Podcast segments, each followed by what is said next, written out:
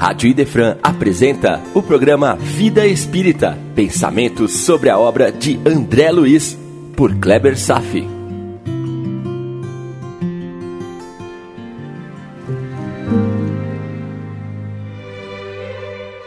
Nosso Lar, capítulo 43, em conversação, parte 4. Tudo começou quando o ministro Benevenuto expressou as suas conclusões sobre o despreparo religioso dos homens. Foram tempos difíceis. A Segunda Guerra, em meio ao projeto maior, representou apenas mais um estado previsível de perturbação da humanidade. A expressão da insanidade coletiva, que marca o estágio atual da moralidade dos povos na transição planetária. Outras calamidades ainda vão acontecer entre nós. Estamos vivendo a transição planetária, uma fase específica da existência que está prevista, fazendo parte de um grande sistema que ocorre durante um ciclo de tempo e espaço muito amplo e imperceptível pelos homens comuns. Somos passageiros nessa enorme embarcação. A maioria ainda não entende os movimentos bruscos da sociedade não vêem cataclismos morais e geológicos como consequências dentro de um ciclo inimaginavelmente amplo. Nesse quarto encontro, discorrendo sobre o capítulo 43 de Nosso Lar, continuaremos a vasculhar as fontes que nos revelam o porquê de tantas instabilidades no mundo, de tantas guerras, as forças cósmicas envolvidas nas causas fundamentais da transição. Vamos seguir em frente nessa viagem, mergulhando no capítulo 18 da Gênese, que talvez seja um dos mais relevantes para todos os candidatos à peregrinação com Cristo. Então, vamos nessa. Item 16. Com a hipótese materialista, que a atividade e a participação dos indivíduos na obra geral da civilização se limitam à vida presente, que antes a criatura nada foi e que não será nada depois da morte. Pergunta-se: que interesse se pode ter pelo progresso ulterior da humanidade? Que importa ao homem materialista que no futuro os povos sejam mais bem governados, mais felizes, mais esclarecidos, melhores uns com os outros? Pois se ele não vai tirar daí nenhum fruto, esse progresso não estaria perdido para ele? Que lhe serve trabalhar para os que vierem depois, se jamais vai os conhecer, pois que serão seres novos, que logo depois também voltarão para o nada. Estamos falando aqui da visão materialista. Ao negar a possibilidade de um futuro individual, tudo se torna insignificante. E o foco fica reduzido ao momento e à personalidade de cada um. Mas, ao contrário, que amplitude dá ao pensamento do homem a certeza que seu ser espiritual é eterno? Que de mais racional, de mais grandioso, de mais digno do Criador, do que a lei segundo a qual a vida espiritual e a corporal são apenas dois modos de existência que se alternam para a realização do progresso. O que pode haver de mais justo, de mais consolador, do que a ideia dos mesmos seres progredirem incessantemente, a princípio, por meio das gerações de um mesmo mundo, e em seguida, de mundo em mundo, até a perfeição sem interrupção. Assim, todas as ações têm uma finalidade, porque ao trabalhar para todos, você trabalha para si mesmo e para os outros, e os outros trabalham para você. Desse modo, nem o progresso individual, nem o progresso coletivo podem ser considerados como inúteis. Eles beneficiam as gerações e as individualidades futuras, que no final das contas são as mesmas gerações e as individualidades do passado, só que agora chegam ao mais alto grau de desenvolvimento. E essa questão remete àquele questionamento que todos conhecem. qual o sentido da vida? Se o nada é perspectiva, a vida não tem sentido, apenas valendo o aqui e agora. Aquele que acredita nisso, mas estende a mão para quem precisa, bem no fundo, pressente que existe algo a mais, mas não se dá conta. Não vê o sentido da vida, mas busca uma resposta. Essa voz inconsciente que perspassa pela mente, ao induzi-lo a pensar que existe algo a mais, é a voz de Deus. Desde que na criação já fomos programados pelo Criador para acreditarmos nele, na sua existência, podemos considerar que intuitivamente reconhecemos algo a mais que não pode desaparecer após a morte. A maioria dos religiosos, mesmo sem compreenderem bem o mundo espiritual, acredita em algo, mesmo que ainda esteja distante da consciência. Essa é a maioria da humanidade.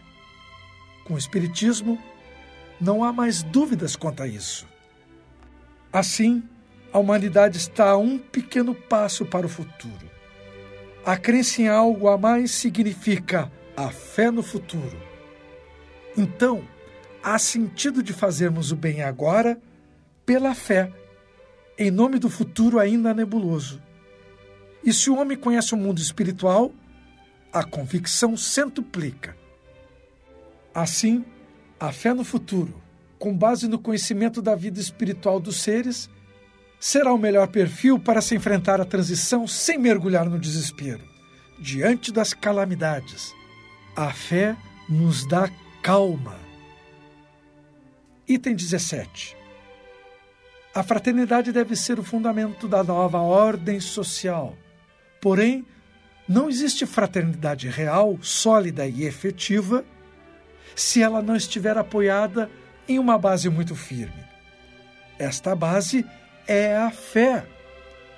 Não a fé em dogmas particulares que mudam com os tempos e com os povos, em que as criaturas mutuamente se lançam pedras, porque ao se amaldiçoarem uns aos outros, alimentam os antagonismos. Falamos da fé nos princípios fundamentais que todo mundo pode aceitar: Deus, a alma, o futuro, o progresso individual sem limites, a eternidade das relações entre os seres quando todos os homens estiverem convencidos de que Deus é o mesmo para todos, que este Deus soberanamente justo e bom não pode querer nada de injusto, de que o mal vem dos homens e não dele.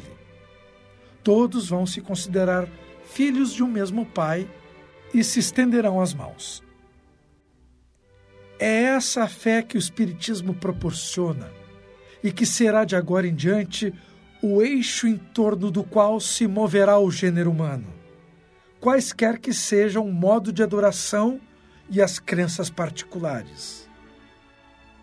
Como bem diz Leon Denis, o Espiritismo não será a religião do futuro, mas será o futuro das religiões. Item 18 o imenso progresso intelectual realizado até o presente momento constitui um grande passo e marca a primeira fase do avanço da humanidade. Lembra? A asa da sabedoria. Mas esse progresso sozinho é impotente para regenerá-la. A primeira fase é o que já vimos como parte do seu progresso lento. Enquanto o homem for dominado pelo orgulho e pelo egoísmo, ele vai utilizar a sua inteligência e os seus conhecimentos apenas para satisfazer suas paixões e seus interesses pessoais.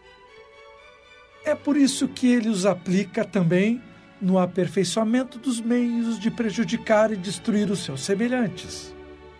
Não é bem assim? O homem inventa o avião, mas usa o avião para a guerra a maturidade espiritual não depende da inteligência, não depende da idade, da cor, da profissão. Maturidade espiritual vive no coração do homem que insiste em mantê-la cativa, presa às algemas do materialismo com seus apelos para um ego faminto. A segunda fase marca que uma transformação brusca, como no caso da transição planetária, passa a ser o agente que vai despertar os mais profundos valores morais do homem. E segue o texto. Item 19. Somente o progresso moral pode assegurar a felicidade dos homens na Terra ao colocar um freio às más paixões. Apenas esse progresso poderá fazer reinar entre os homens a concórdia, a paz, a fraternidade. Será ele que vai derrubar as barreiras entre os povos, que fará cair os preconceitos de raça e calar os antagonismos das seitas. O progresso moral vai ensinar aos homens a se olharem como irmãos que devem se ajudar mutuamente e não a viverem às custas um dos outros. Essa é a maturidade espiritual que estamos atingindo nessa era.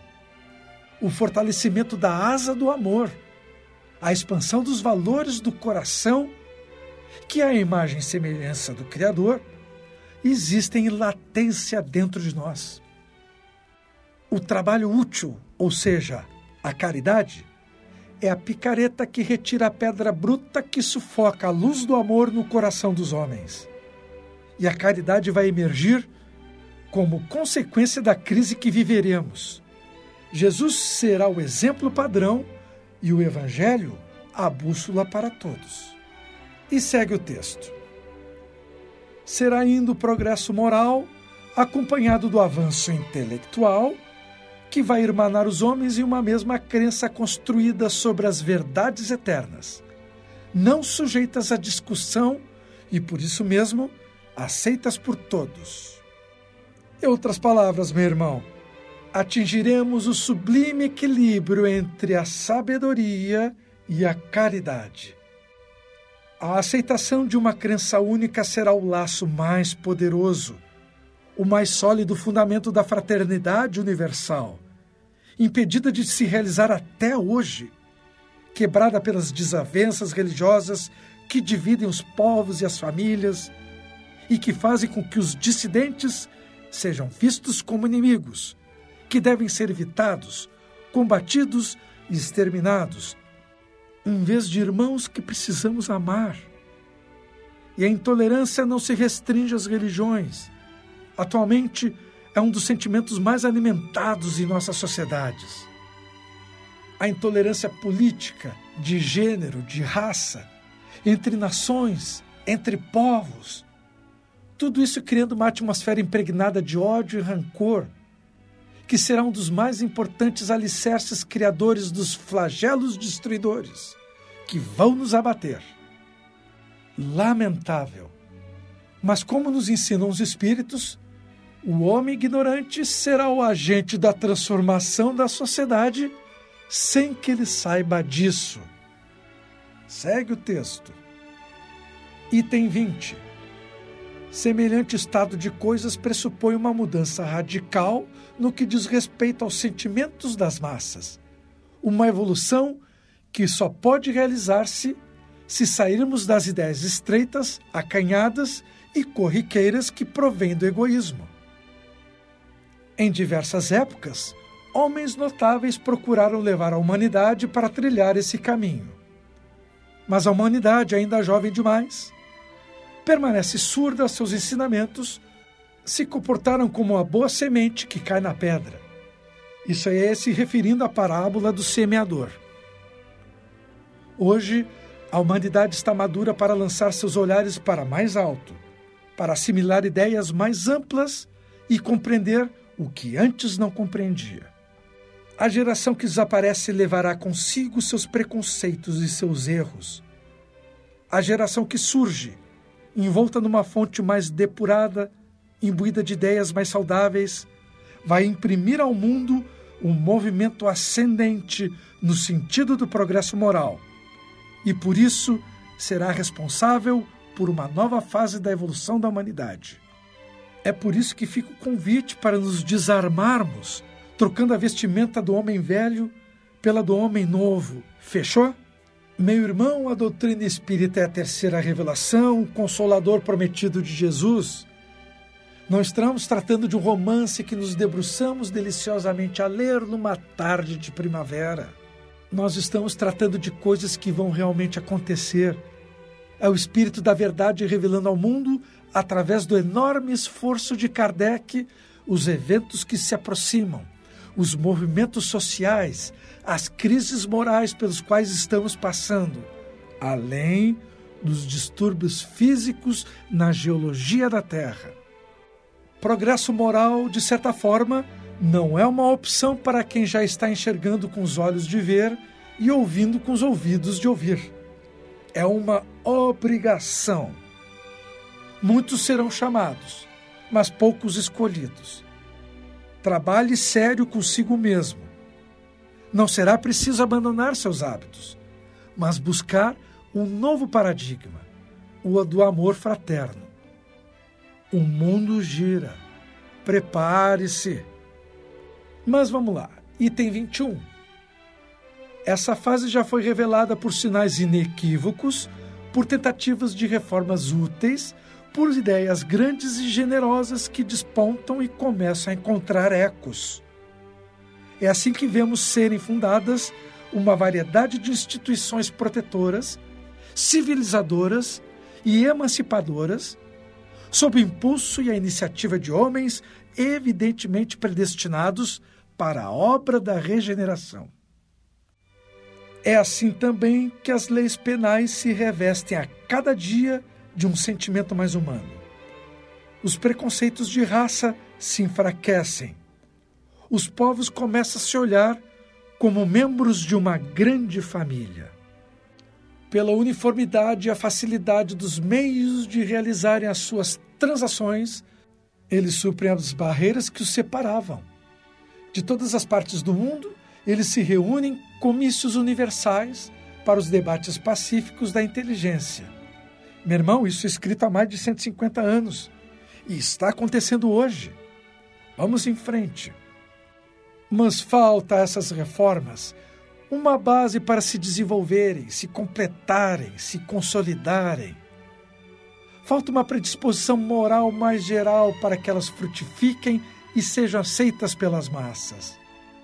Isso não deixa de ser um sinal característico da época, o prelúdio de que se realizará em mais larga escala à medida que o terreno se torne mais favorável. Só que para isso vai ser necessário um choque moral. E realmente é impressionante como esse texto de mais de 150 anos ainda se mantém atual. Parece que foi escrito ontem. Mas entendo que essa atualidade do texto reflete a verdade que passamos pelo processo de transição e os fenômenos envolvidos são universais. Segue o texto.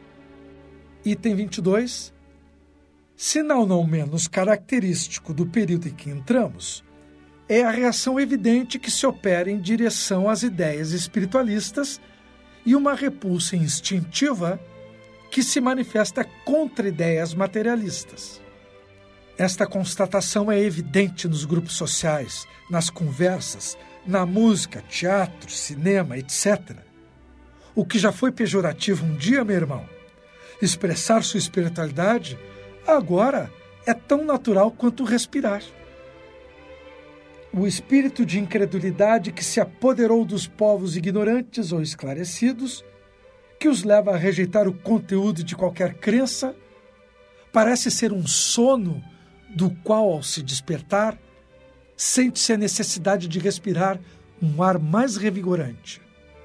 Aqueles que não acreditavam em nada agora procuram involuntariamente um ponto de apoio, uma esperança. Item 23. Se imaginarmos a maioria dos homens investidos desses sentimentos, poderemos facilmente ter uma ideia das modificações que resultarão deles para as relações sociais. Todos terão como lema caridade, fraternidade, benevolência para com todos e tolerância para com todas as crenças é o objetivo para qual tende evidentemente a humanidade.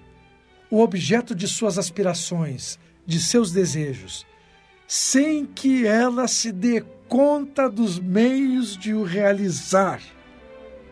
A humanidade ensaia, tateia, mas é detida por resistências ativas ou pela força da inércia dos preconceitos e das crenças paradas no tempo, e, portanto, refratárias ao progresso. É necessário vencer essas resistências, e essa será a obra da nova geração. Quem reconhecer o curso atual das coisas, saberá que tudo parece predestinado a lhe abrir o caminho.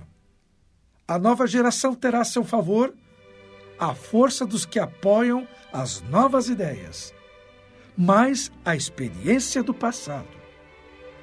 Que interessante! Foi descrito que a mudança vai acontecer e que a sociedade não se dá conta dos meios de realizar. Como se houvesse uma força invisível que movimenta a vida, independente da consciência e da vontade de quem está fazendo. É como a força do determinismo de Deus impondo a lei, independentemente da nossa liberdade de escolha, de nosso livre-arbítrio.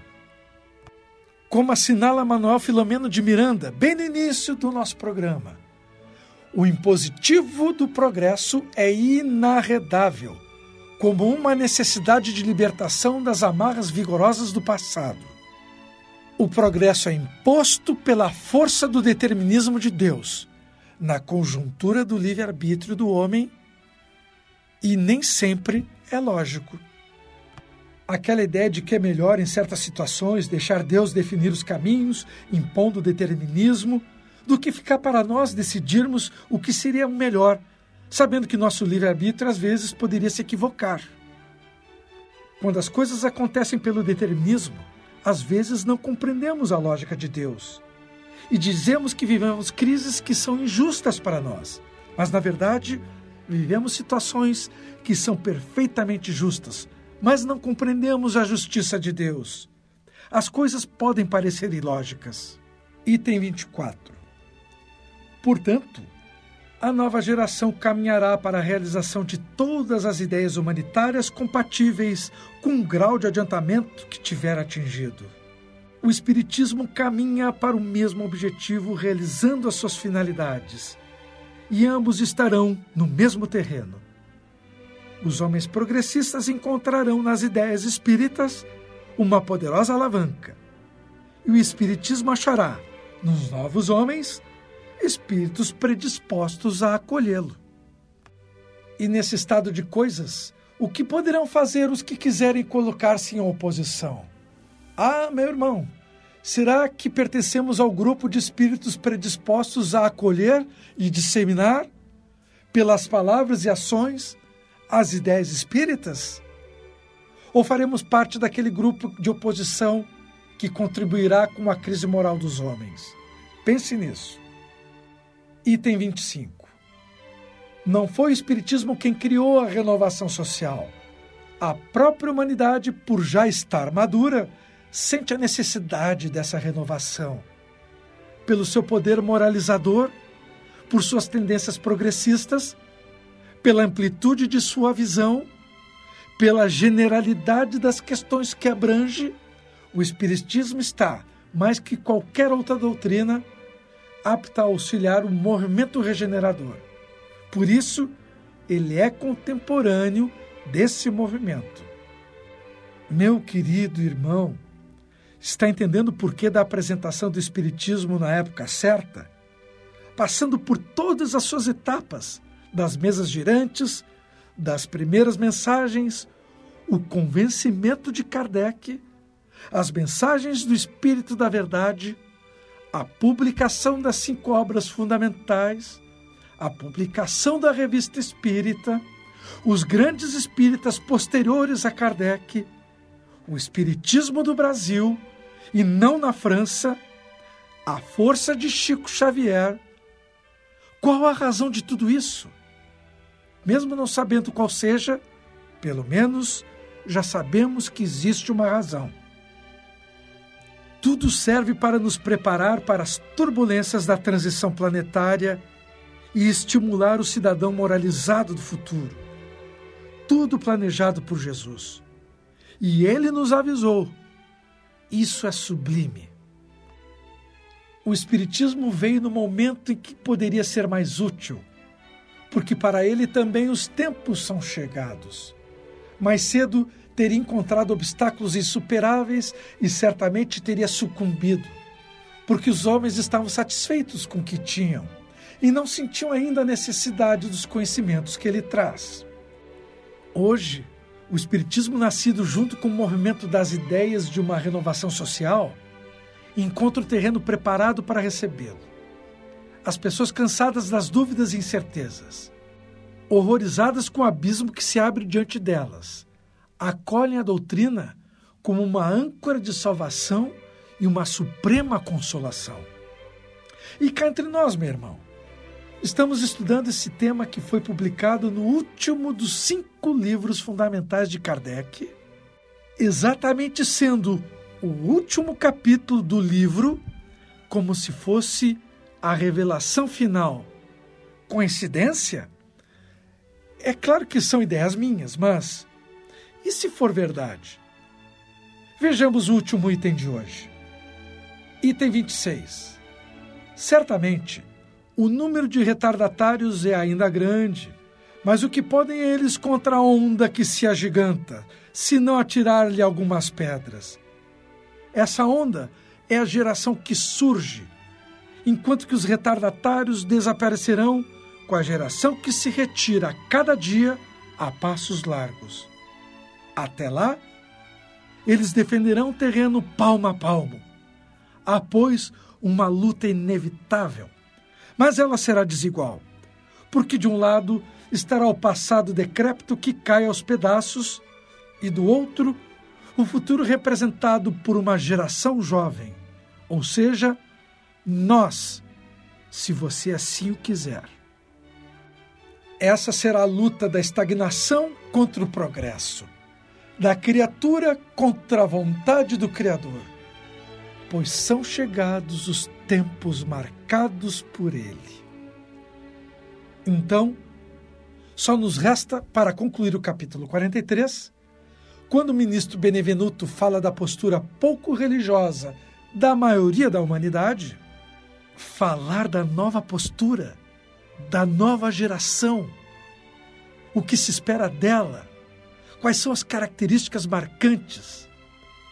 Por que, nas palavras de Allan Kardec, para que os homens sejam felizes na terra, é preciso que ela seja povoada apenas por espíritos bons encarnados ou desencarnados, que só se dediquem ao bem.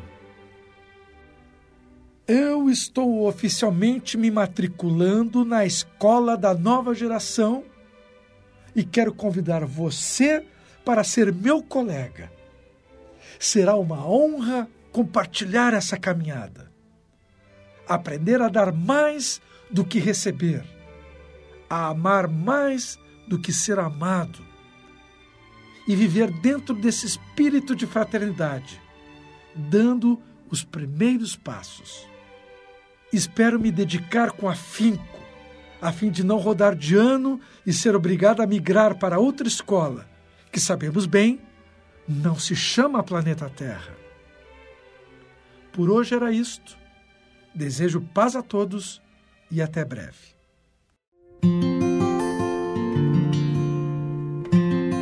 A Rádio Idefran apresentou o programa Vida Espírita, por Kleber Safi. Todas as terças e quintas, às nove da manhã. Programa Vida Espírita